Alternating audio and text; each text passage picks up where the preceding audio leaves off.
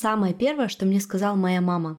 Ты такая эгоистка. И я в тот момент подумала, что, черт возьми, я все правильно делаю.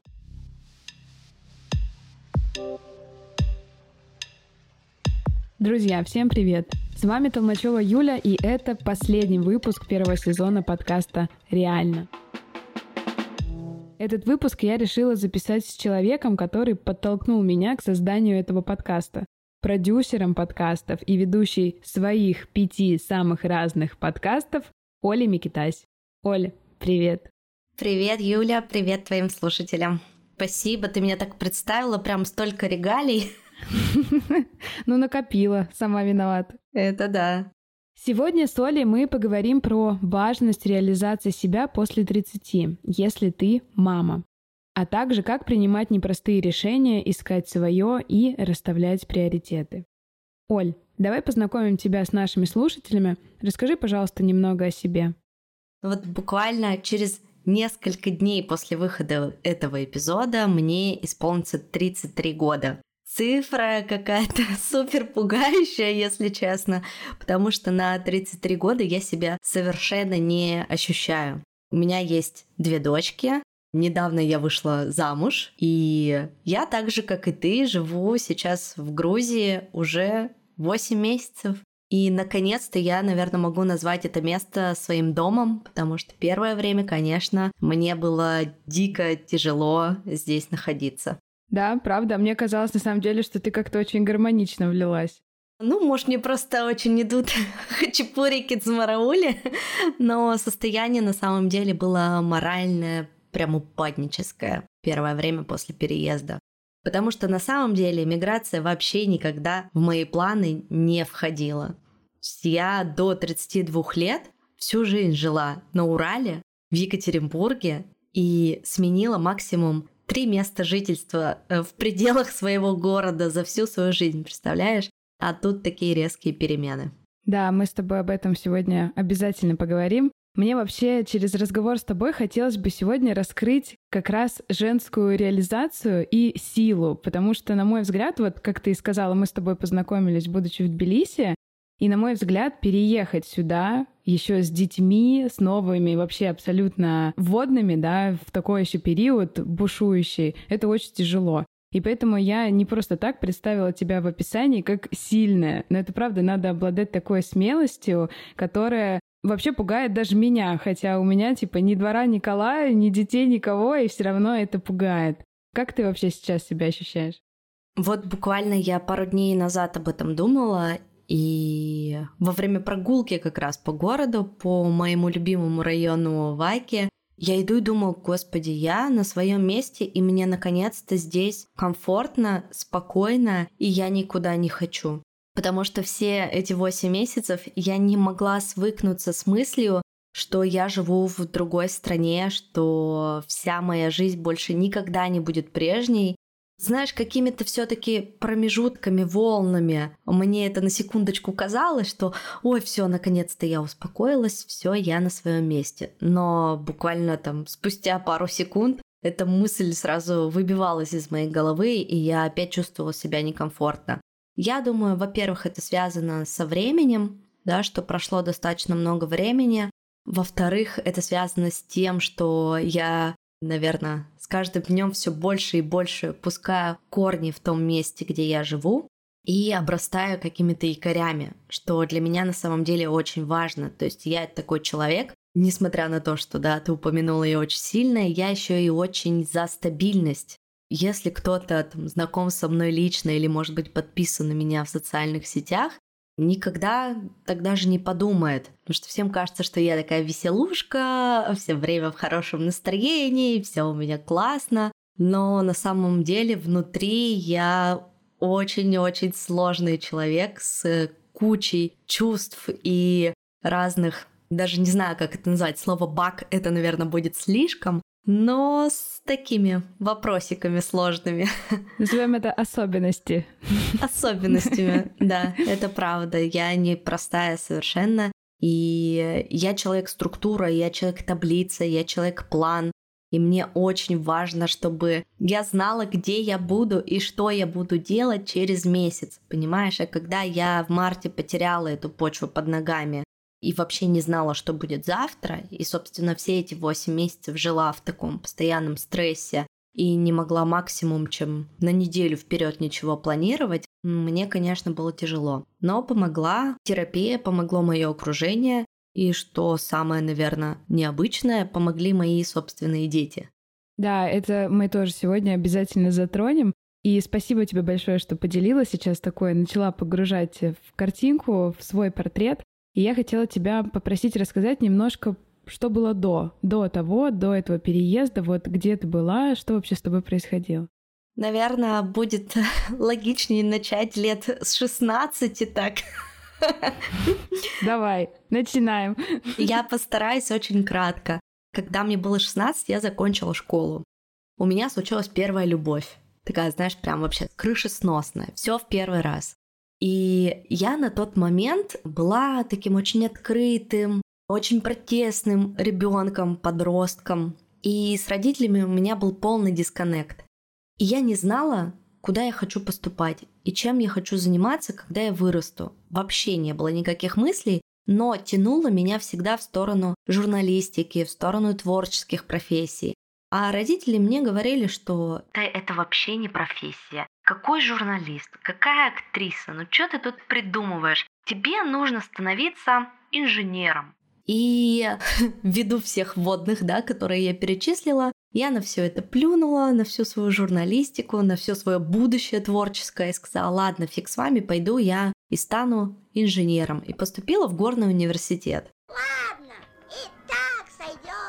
Закончила его, я училась пять лет, стала горным инженером. Ты знаешь, я не помню из своей учебы ровно ничего, потому что это было абсолютно настолько не мое, не про меня, что на втором курсе я устроилась работать официанткой и почти не посещала учебу, а все курсовые разные работы творческие, ну вот в плане там, знаешь, начертательной геометрии, вот это вот все, я не сделала своими руками ничего. То есть я работала официанткой, чтобы зарабатывать на то, чтобы родителям принести этот чертов диплом, и чтобы они от меня отстали. И когда я закончила институт, с горем пополам, я до сих пор была в тех отношениях, да, в первой любви, и мы открыли свой совместный бизнес, который был про детей. Это был интернет-магазин для беременных и для детей. Мы поженились очень быстро, мне был 21 год, и сразу родилась моя старшая дочь, Аня, которой сейчас 10 лет. И вот я была вся вот в этом материнстве, да, там, опять же, никакого творчества, никакой журналистики, ничего. То есть я занималась бизнесом, помогала мужу, воспитывала ребенка, и потом родила еще второго ребенка через пять лет. А потом наш бизнес обанкротился.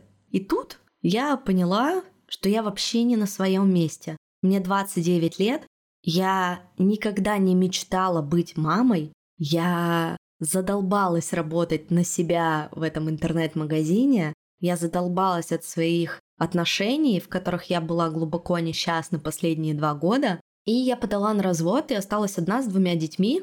На тот момент я уже устроилась на другую работу, чтобы как-то нас содержать. Я работала управляющей в баре, в детокс-баре полезного питания.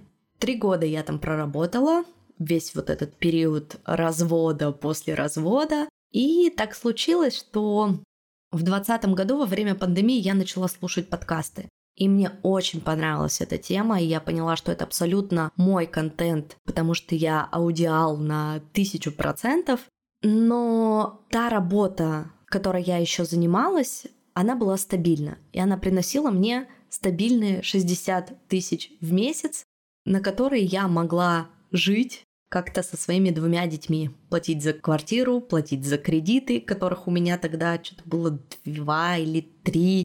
Ну, то есть состояние было такое, знаешь, максимально вообще не взрослости, да, то есть мне 30 лет, я зарабатываю 60 тысяч рублей, у меня двое маленьких детей на руках, и как бы сейчас, оглядываясь назад, я думаю, господи, как мы вообще выживали, я до сих пор не понимаю, как, как-то выживали. Но я точно была для себя не на первом месте вообще очень долгое время.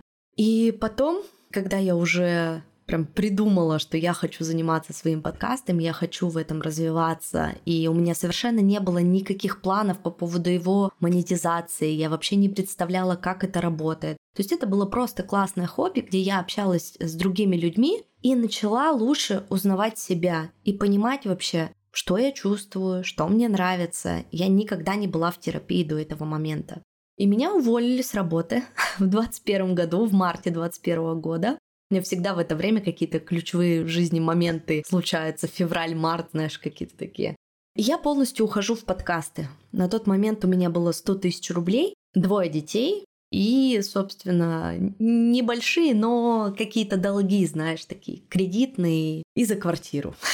Вот. Потому что моя, знаешь, самая-самая нелюбимая — это заплати за коммуналку, что, господи, я ненавижу платить за коммуналку. Это взрослая жизнь. То есть у меня было всегда к этому полное отторжение. И я понимала, что у меня есть два выбора. У меня есть классный опыт в управлении именно общепита, и мне очень нравятся подкасты, очень нравится то, чем я начала заниматься, но я не понимаю, как на этом зарабатывать. И вот мне 30 лет, и я могу делать, по сути, выбрать любой путь, который я хочу. И я выбрала путь подкастов. На тот момент он был самым сложным, потому что впереди не было понятно ничего. Какая у меня будет зарплата, как я смогу содержать детей. Но у меня было 100 тысяч рублей. То есть это такой, знаешь, запас, ну там, на тот момент, где-то месяца на полтора-два, я могла на них рассчитывать. И я думаю, что Вселенная повернулась ко мне очень благоприятной стороной. И мой подкаст вылетел в топ, стали расти очень сильно прослушивания. И я поняла, что я сделала правильный выбор, потому что спустя 3-4 месяца супер активной работы, изучению различных материалов, прохождению, кучи вебинаров, чтению книг по подкастам, встречам, с подкастерами, ну то есть полным погружением, я начала уже в мае, в начале июня зарабатывать деньги на подкасте. И вот уже больше полутора лет я этим занимаюсь. И это единственное, чем я занимаюсь в жизни. Это подкасты, мои собственные проекты, и это мои ученики. Я абсолютно довольна тем выбором, самым, ну, одним из самых сложных в моей жизни, что я все-таки прислушалась к себе, да, к своим детским желаниям, да, о чем я в самом начале говорила, о чем я мечтала все-таки в 16 лет, но вокруг меня так было много всего, разных мнений, и вот они все были надо мной и давили на меня, что я как бы вот этот вот огонек внутри, я его потушила в себе, и вот такая в 30 лет, блин, а кем я реально хочу стать, когда я вырасту? Что я хочу делать? И вот именно когда я выбрала то истинное, что мне нравится, чего я получаю удовольствие, с этого момента, мне кажется, я не работала ни дня. В плане, что я не воспринимаю свою работу как работу, на которую нужно идти, над которой нужно пыхтеть, которая тебя бесит иногда. Меня моя работа вообще не бесит. То есть я делаю ее настолько в кайф, и я вижу, что все получается. То есть из такого подхода, когда ты делаешь все в удовольствие, когда ты действительно выбрал свое, у тебя сто процентов все получится. Главное понять, что твое, понимаешь? Это самое сложное. Ну, я считаю, что в целом можно расходиться. Ты просто вот рассказала в своем пути, замотивировала, вдохновила. Я аж сама такая приподнялась немножко. Ну все, надо идти и делать то, что нравится. Спасибо тебе за твой рассказ. На самом деле это очень сложно. Именно вот этот момент, знаешь, понять. Да, особенно когда у тебя есть еще ответственность за детей. Для меня это был самый главный стопор в жизни, почему я не решалась прислушаться к себе и заниматься тем, что мне хочется, что мне нравится. Потому что гораздо проще выбрать путь, который понятен. Вот тебе понятно, что ты работаешь там управляющий, и ты получаешь зарплату два раза в месяц. Такого-то числа и такого-то числа точно знаешь, что ты сможешь заплатить за секцию ребенка, ты точно знаешь, что ты сможешь заплатить за детский сад, ты точно знаешь, что тебе будет чем их накормить. И вот эти вот все ты точно знаешь, они все дальше и дальше тебя отводят от того, что ты действительно хочешь, потому что хотеть и знать — это совершенно разные вещи. Да, это, знаешь, очень многие люди путают думать и чувствовать. На самом деле думать гораздо сложнее. То есть надо просто сесть, да, и почувствовать, что тебе откликается или не откликается. Я, если ты не против, хочу немножко вернуться назад. Вот в твоем рассказе ты упомянула, что в 29 лет что-то такое произошло, что ты поняла, что это не моя жизнь. Вот можешь, может быть, вспомнить или рассказать поподробнее, что такого случилось, что тебе это удалось увидеть? Да, когда мне было 29, моей старшей дочке было 7, младшей было 2 года. Я на тот момент работала уже немножко, содержала себя сама, детей содержала, но у меня был муж. Но в этих отношениях тот самый парень с 16 лет, моя первая любовь, с которой мы прошли огромнейший путь. Но я понимала, что вот это вот все не мое. Вот ты знаешь, ты просыпаешься рядом с человеком каждый день и думаешь, а что я здесь делаю? А что я делаю в этой комнате? А что я делаю в этой квартире?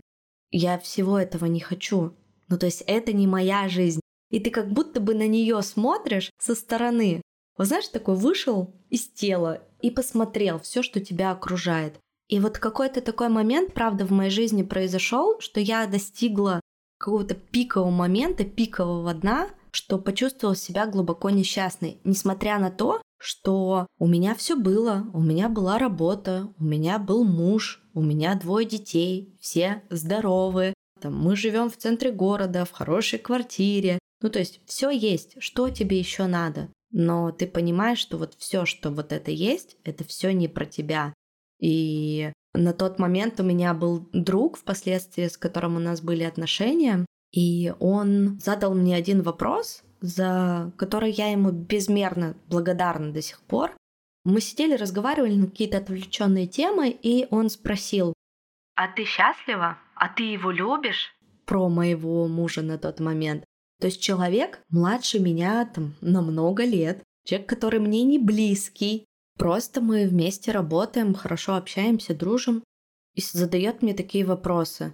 И эти вопросы на самом деле стали одними из тех ключевых, когда я посмотрела на все со стороны. То есть они меня как будто бы пыльным мешком ударили по голове. И я тогда расплакалась и поняла, что вот это те самые вопросы, которые я не могла себе задать сама ты счастлива, ты любишь того человека, который рядом с тобой. И на следующее утро я сказала бывшему мужу, что я хочу развестись. Да, вот так это было. Реально. Да, иногда один вопрос может полностью перевернуть реальность. Знаешь, как у Лены Дегтярь в био в Инстаграме написано «Задаю непростые вопросы, но вам нужны эти ответы». И мне кажется, что главное — это уметь отвечать на эти вопросы честно. То есть многие люди так и живут всю свою жизнь в браке с нелюбимыми людьми, терпят ради детей, квартир, денег, а по сути боятся признать правду. Как тебе кажется, что тебе помогло? Ты знаешь, я думаю, что помогло осознание, что через буквально это было в ноябре, 9 или 10 ноября, а 14 у меня день рождения. И мне исполнялось 30 лет. И мне помогло осознание того, что, блин, через несколько дней мне исполняется 30 лет, а я живу не свою лучшую жизнь. Какого хрена? Я уже такая старая. И что я никогда не буду счастлива? Вот реально до такого прям, до тупого. Но это правда помогает задуматься, а вот готов ли я так прожить еще 30 лет, например, своей жизни? Насколько я буду счастлив? Да, то есть я поняла вот эту быстротечность времени, и мне, наверное, вот этот страх очень сильно помог. Страх, что время уходит, что все, мне уже не 20 лет и не 25. Блин, капец, мне 30 лет. И что? И это как бы все? И получается, что ты принимаешь решение уходить, остаешься после развода с двумя детьми. Я так понимаю, что там наверняка какие-то крошечные алименты на это все. И принимаешь решение, вот все, хочу заниматься подкастами. Пока непонятно, как они монетизируются, что с этим делать, тоже не ясно. Что ты ощущала? О, слушай, я начала в тот момент вести очень активно блог в Инстаграме и делиться своей жизнью и вообще, что у меня в жизни происходит. До этого Инстаграм был просто фиксацией фотографий моих детей. Ну, то есть, знаешь, такое, типа, счастливая мать Оля. Мать двоих детей. Да, мать двоих детей, счастливая жена и все и все такое прочее. А тут я понимаю, что мне интересно показывать, как меняется моя жизнь. Ну, то есть, как она трансформируется. И мне важно делиться этим с людьми, потому что мне важно и мне нужна поддержка. И эта поддержка незнакомых мне людей и знакомых в том числе очень сильно мне на тот момент помогла и придала мне сил просто невероятных каких-то. Когда я выкладывала свои там рыдающие сторис э, в Инстаграме, и там, знаешь, 10 человек подряд мне говорят, Оля, мы в тебя верим, ты такая офигенная, у тебя все получится, мы готовы тебе помочь с тем, с тем, пятым, десятым. Ну, то есть вот это вот, сейчас это называется проявленность, да, вот, что я проявилась, открылась для абсолютно незнакомой мне аудитории, на большую аудиторию. Для меня тогда, у меня тогда было 500 подписчиков, и для меня это было, о господи, у меня такая огромная аудитория. Вот. Я это стала писать, стала об этом говорить, и вот эта поддержка, она оказалась прям какой-то могущественной силой в моем случае. Мне хочется здесь подчеркнуть, что ты с самого начала проявлялась вот именно такой, какая ты есть. Это же тоже про честность. То есть ты готов быть любым, показать свои слабости, слезы, нытье, а не пытаться быть бесконечно сильным и показывать только счастливую жизнь. Но когда ты открыто заявляешь о себе, к тебе придет та самая адекватная поддержка. Да, потому что очень долгое время была какая-то стигматизация Инстаграма. Знаешь, как будто Инстаграм равно счастливая жизнь. И все там должно быть идеально. А потом концепция Инстаграма очень сильно поменялась. И многие блогеры, там, в том числе, которые устраивают разные инсталогии, инстапрожекторы и вот это вот все, стали говорить о том, что да показывайте свои проблемы, показывайте, как вы их решаете. Это классно, это интересно. И, кстати, я думаю, что отчасти, может быть, тут кто не любит из твоих слушателей Митрошину, я сама отношусь к ней неоднозначно, но какие-то полезные вещи я оттуда для себя беру. Тогда ее фраза «каждый человек уникален, и каждому человеку есть что сказать» как раз стала для меня тем толчком, который мне помог открыто говорить обо всем в блоге, ну и, соответственно, рассказывать об этом в подкасте, потому что мой подкаст э, «Нормально же общались», он все таки мой прям личный, про все, что меня окружает, и про то, что я переживаю внутри. Вначале я не случайно упомянула, что мы затронем тему реализации после 30 и материнства, потому что молодые мамы, на мой взгляд, к сожалению, очень часто сталкиваются с проблемами реализации. То есть многие говорят, что если к 30 ты не успел, ну, то как бы все, поезд ушел. И поэтому цель этого выпуска была в том числе в том, чтобы показать, что да ничего не ушло, и вполне себе реально сейчас собраться и подумать, чем бы мне хотелось заниматься. Но вот сложность в том, что часто женщины в браке как бы отделяются от внутренней связи из-за отношений и детей. Как тебе кажется, что тебе помогло найти свое занятие по душе, а именно заниматься подкастами? Мне всегда нравилось говорить. И я, когда была подростком, я писала дневники, очень много писала. То есть мне нравилось писать. Я даже какие-то книги писала. Я уже даже не знаю, где это все хранится, наверное, где-нибудь у папы на даче. А, но почему именно вот подкасты? Да, потому что я знала, что у меня очень классный голос, мне всегда об этом говорили. Когда у нас был с бывшим мужем а, интернет-магазин, я отвечала на звонки. И я понимала, что мой голос располагает к себе. Иногда он даже такой, знаешь, манящий, успокаивающий, ободряющий. То есть я это все умею, это какие-то мои врожденные качества. Плюс тренировка. Все-таки я отвечала на звонки в течение 7 лет. И знаешь, э, раз магазин был все-таки направлен на беременных и молодых мам, с возражениями я отлично умела работать. Вот. И, ну и плюс работа в общепите, конечно.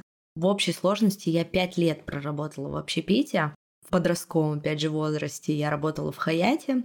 И потом уже вот последние три года я работала управляющей в детокс-баре. И, конечно, там было очень много общения. Ну, то есть прям не только с сотрудниками, но и с гостями. И когда я уходила из бара, многие гости говорили, что мы не будем больше сюда ходить, потому что нам здесь не с кем будет поговорить. То есть я просто люблю разговаривать, разговаривать на какие-то умные темы. Вот. То есть я и в компании всегда была таким человеком, с которым есть о чем поговорить. И в том числе потому, что я очень разносторонний человек. То есть, например, да, ты вначале упомянула, что у меня пять подкастов. Все они на разную тему, в том числе один про новости. А кто-то другой подумает, ой, где она и где новости. Но я люблю новости. Я все это очень сильно люблю. Несмотря на то, что там раньше этого не было в моей жизни. То есть еще два года назад я была вне новостной повестки из тех людей, которые говорят, что я вне политики. А сейчас я веду оппозиционные новости. И я кайфую от этого, и мне это нравится. Ну, то есть прям прислушалась, вспомнила. Да мне кажется, вот это истинное, оно открывается в тебе, если ты правда умеешь себя слушать. Ну, еще я всем, конечно, супер рекомендую идти в терапию, погружаться в это, работать с терапевтом, потому что это очень круто меняет качество вашей жизни. Тут я еще хотела упомянуть, что дети — это тоже очень непростой труд и работа, о которой общество очень часто забывает. И я помню, что в одном из интервью ты как-то сказала, что дети помогли тебе справиться с непростыми эмоциями, переживаниями во время переезда и вообще вот этой всей ситуации. Да и вообще ты говорила, что дети — это твоя мотивация. Можешь рассказать поподробнее? А, есть такая штука в родительстве что взрослым всегда должен быть ты, и опорой для своих детей, и контейнером для их чувств, для их эмоций. Но вот в той ситуации, на это такое небольшое, я скажу, время нашей жизни, мы немножко поменялись ролями. Но не в плане, что они там, знаешь, стали готовить мне еду, или там я ревела у них на груди. Нет, вообще не так, конечно, было. А вот именно благодаря им я поняла, что мне вообще есть ради чего как бы вставать с кровати. Возможно, если бы мы были втроем и у нас бы не было Тёмы, я не знаю, как бы что сложилось. Плюс он, конечно, очень сильно мне помогал и с детьми в том числе. Но тут еще важно упомянуть, что это не его родные дети, и это его вообще первый в жизни опыт жизни с детьми. Ну, то есть э, у него никогда тоже этого не было. И представляешь, я в таком состоянии. Тут еще дети. И он, ну, в общем, это был, ну, как бы и на фоне все, что происходит. И это, конечно, был тот еще квест, но сейчас, вот оглядываясь назад, я понимаю, что мы так круто с этим справились, и мы такие большие молодцы, мы столько приложили к этому сил, все вместе. Кто-то в какие-то периоды тяжелые чуть меньше, кто-то в какие-то периоды чуть больше, но в целом все это командная работа.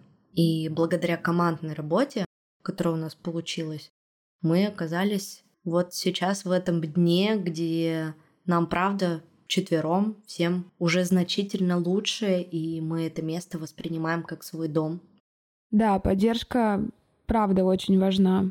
И здорово, что у тебя получилось выстроить такие отношения, где ты получаешь ее от близких, от детей, от мужа.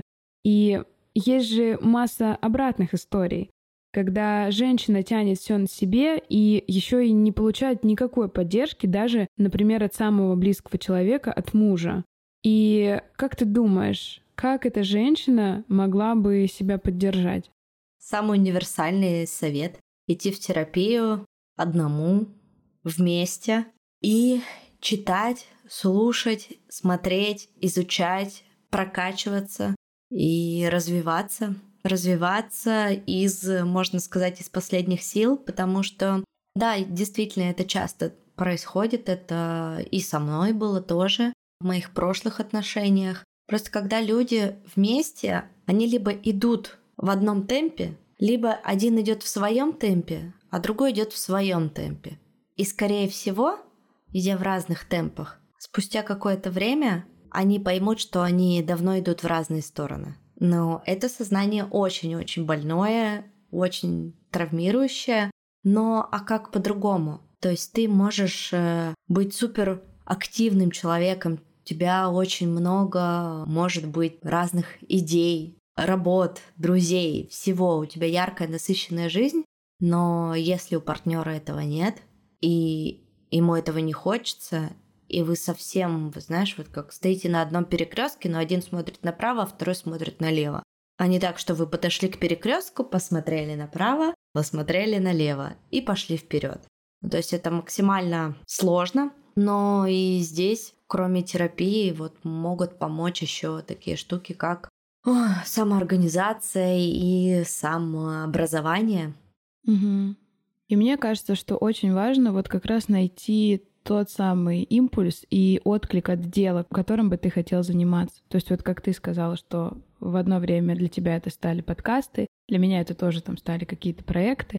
Это как раз то, что помогает тебе двигаться, мотивирует вообще в целом. И как следствие еще и подкрепляется финансовой независимостью, что тоже очень важно. Я всем рекомендую здесь вот сходить к тебе в «Нормально же общались» и послушать выпуск про финансовую независимость, потому что это здесь мы сейчас уже не успеем об этом поговорить, но тема очень важная и как раз вот об этом что реализация в собственное начинается как раз в моменте, когда ты понимаешь, что ты не хочешь больше зависеть финансово, и что на самом деле это очень важно. Да, и это на самом деле не только про деньги. Это вообще про всю твою жизнь, потому что чем больше ты чувствуешь себя уязвленной, неуверенной в себе в завтрашнем дне, даже при наличии партнера, тем более несчастной ты себя ощущаешь. Потому что все это классно, щи, борщи, дети, это интересно, прикольно, но все-таки мы живем в материальном мире, и нужно обязательно думать на 10 шагов вперед, особенно когда ты мама. Потому что, знаешь, чаще всего может быть, конечно, сейчас кто-нибудь из твоих слушателей послушает этот эпизод и скажет, она что, нас призывает к разводу или что? На самом деле, я никого не призываю к разводу, я сама две недели назад как вышла замуж, чему очень счастлива. Вот. Я призываю всех думать в первую очередь о себе. Ты анонсировала в самом начале тему про приоритеты, да, это то, о чем, возможно, мы не поговорили, но что отсюда вытекает, ну и вообще красной линии было по всему разговору. В этот такой свой ключевой да, период жизни я подумала, а правильно ли у меня в жизни расставлены приоритеты. Я вообще в этих приоритетах на каком месте?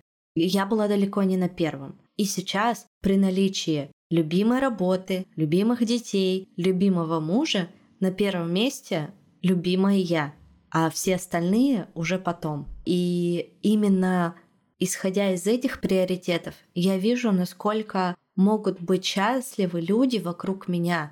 Но в первую очередь счастлива я, потому что я на своем месте, я у себя одна. Это, знаешь, мне в детстве постоянно говорили, ой, я это последняя буква в алфавите. И вот это вот все, то есть это словечки из моего детства. И помимо этого я еще всегда стояла на физкультуре, самое последнее, потому что я очень небольшого роста. вот это вот все, то есть она, наша система вообще, в которой мы выросли, она не подразумевает я вообще никак. Ну, то есть есть только мы. У нас все общее, да? Какой я? Ценность человеческой жизни стремится к нулю.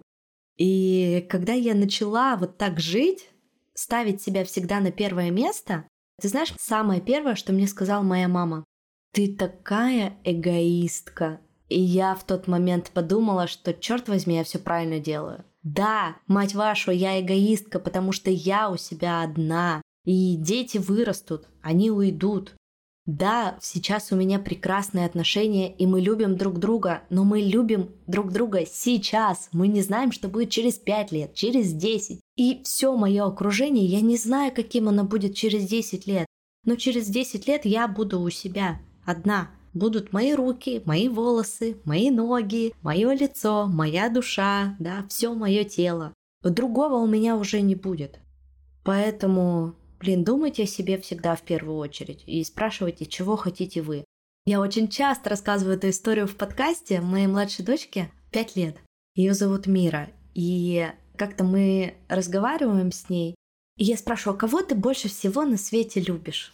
Это, знаешь, такой супер провокационный вопрос. Как бы, кого она скажет, маму или папу? Ну, конечно, я хочу, чтобы она сказала, что она любит маму.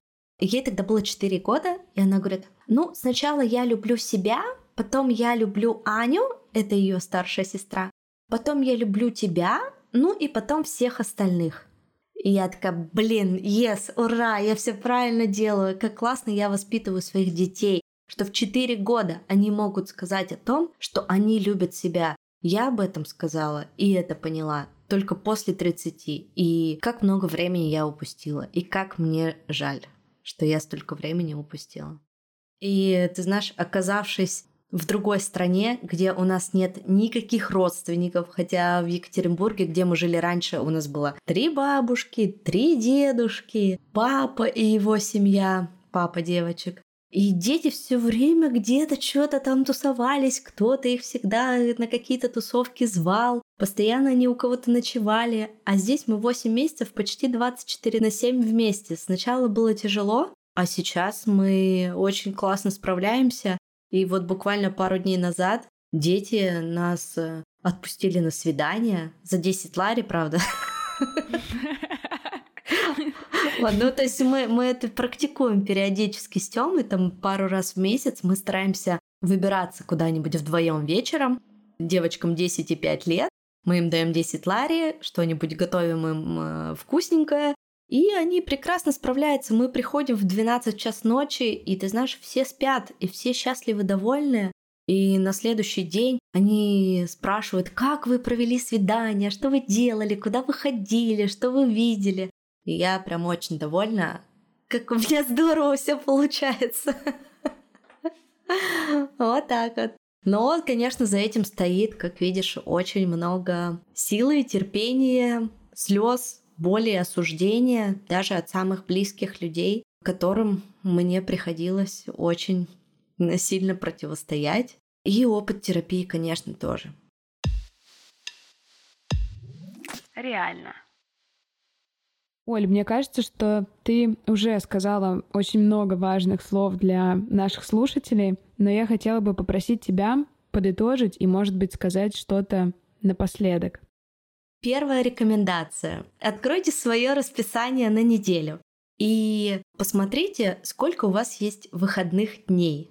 И есть ли хотя бы один выходной день, когда вы делаете все, что хотите. Вы, а не кто-то другой.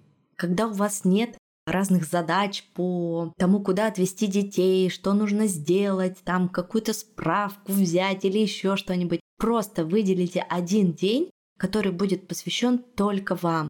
И в этот день вы сможете делать все, что вы захотите. Сходить на массаж, погулять, позавтракать в кофейне, встретиться с подругами, там все что угодно, вот все, что вы любите. Запланируйте в этот день и практикуйте это каждую неделю. Вот сейчас, например, я так выстроила свой график, что у меня 4 рабочих дня в неделю и 3 дня выходных. Один день – это мой выходной, он в будни обычно. Один день в субботу у нас семейный, и воскресенье у нас тоже семейный день, но мы решили проводить его там, по отдельности, чтобы все члены семьи друг от друга отдыхали. Вот, то есть три дня в неделю, два из которых я провожу со своей любимой семьей, а один день я провожу только сама с собой. И четыре дня я работаю. И в таком графике все очень круто получается. И правда, не забывайте, пожалуйста, о себе, заботьтесь о себе, вы у себя одни, и учитесь задавать себе вопрос, а что я чувствую прямо сейчас? Не что я думаю, да, а что я чувствую. Оль, спасибо тебе огромное. Было очень хорошо. Пока-пока. Да, спасибо тебе большое. Я очень была рада. Пока-пока. Ну что, а я напоминаю, что это был последний выпуск в этом сезоне. Я ухожу на небольшой перерыв и подготовку ко второму сезону. Как-то даже немного грустно и в то же время очень заинтригована я, потому что там мы будем работать в команде, и выпуски будут еще ярче, актуальнее и глубже. Гости второго сезона расскажут свои истории, как они доказывали, что все реально. Поэтому Подписывайтесь, чтобы не потеряться. Не забывайте ставить звезды и отзывы. Пишите мне в директ и телеграм собачка JU Буду скучать. И услышимся. Всем пока. Возможно, все.